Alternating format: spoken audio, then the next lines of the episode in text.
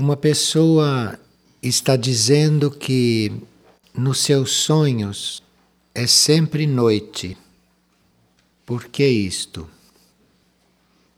Então, observe se você não fica demais coligada emocionalmente com situações e com as vibrações da vida comum. Você fica muito coligada com a vida normal, com a vida comum, e isto é como uma noite isto é como uma vida sem luz.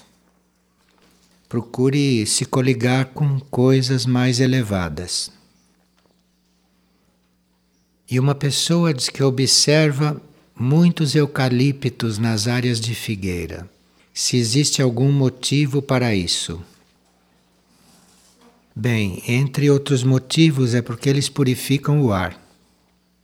E eles também representam uma oferta porque em geral se planta eucalipto para fazer comércio, para cortar, para fazer madeira, para vender, etc. E aqui os eucaliptos são plantados e vivem todo o tempo que tem que viver, até morrer, a não ser que aconteça algum incidente. Então é uma oferta para essa espécie tão benéfica, ela poder viver, estas árvores poderem se desenvolver sem serem violentadas. E isto, como oferta, pode produzir um certo equilíbrio nesta espécie de árvores. Porque uma espécie que é plantada para ser cortada, não para viver, então esta espécie precisa de algum ponto de equilíbrio. E uma pessoa disse que aconteceram várias coisas na casa dela, na família, depois que entraram em contato com Figueira, que receberam muitas graças. Entre elas, uma irmã que havia contraído o vírus da AIDS ficou completamente curada. Por que que isto foi assim? Bem, nestas coisas joga o karma das pessoas, não? Mas também temos que considerar que na consciência figueira não há nada incurável. Isto que dizem tal coisa é incurável, a outra é incurável, a outra é impossível. Na consciência figueira isso não existe.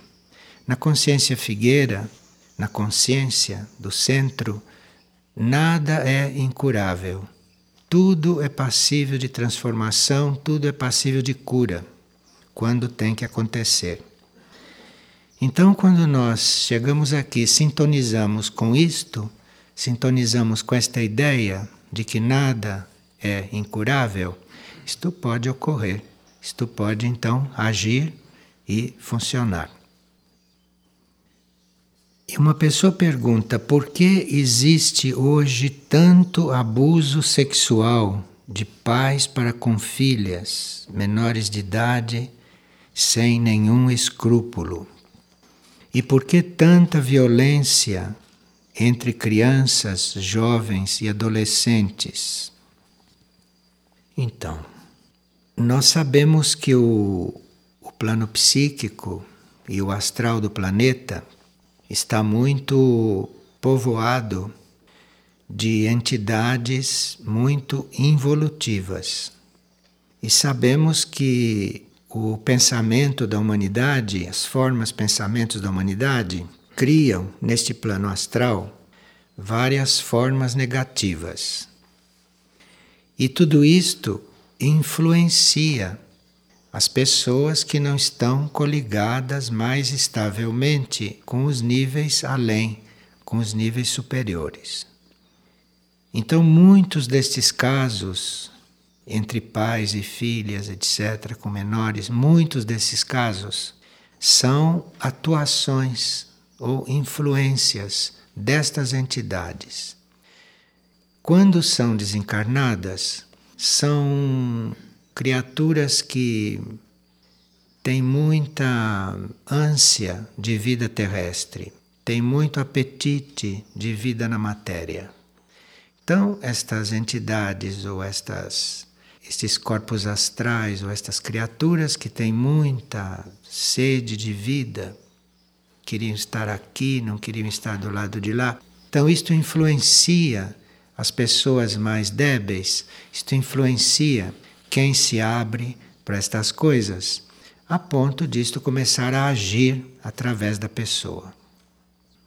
Em geral, esses fatos entre pais e filhas, etc., entre menores, em geral, isto não é a pessoa que está agindo. A pessoa está sob a influência de uma força destas. A pessoa está muito influenciada por isto, muito tocada por isto. Isto é muito comum hoje.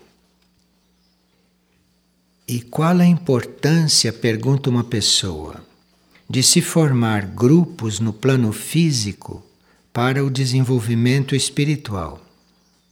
Se o desenvolvimento espiritual se dá num outro plano.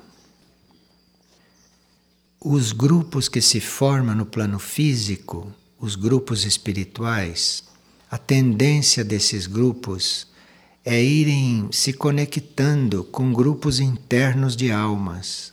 Quando esses grupos são harmoniosos, quando esses grupos têm uma ideia elevada, quando estão se reunindo e quando estão trabalhando em função de uma evolução espiritual, de contatos internos.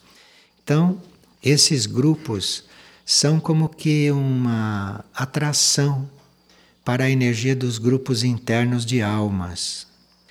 E se esses grupos internos de almas ficam em contato com um grupo espiritual externo e vice-versa, quando vai se dando esta interação, pode se formar como que entidades positivas nos planos sutis, nos planos internos.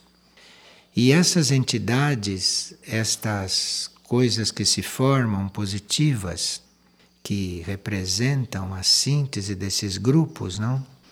Isto tem objetivos bem determinados. Isto tem objetivos coligados com o plano evolutivo, esses grupos internos e estas entidades que se formam. Então, se nós funcionamos harmoniosamente, positivamente e de forma evolutiva em um grupo externo, este grupo começa a fazer essas coligações. Então começa a haver um movimento da energia no sentido de tudo, todo o conjunto, se transformar numa entidade energética com objetivos bem determinados. Porque aí isto entra numa corrente evolutiva e começam então a acontecer desenvolvimentos evolutivos em todos os planos, em todos os níveis.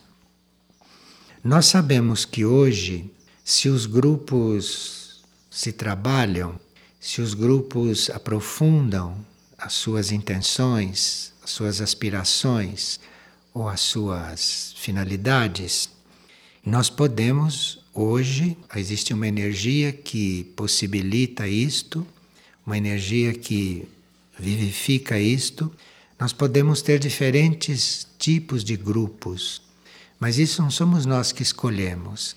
É à medida que o grupo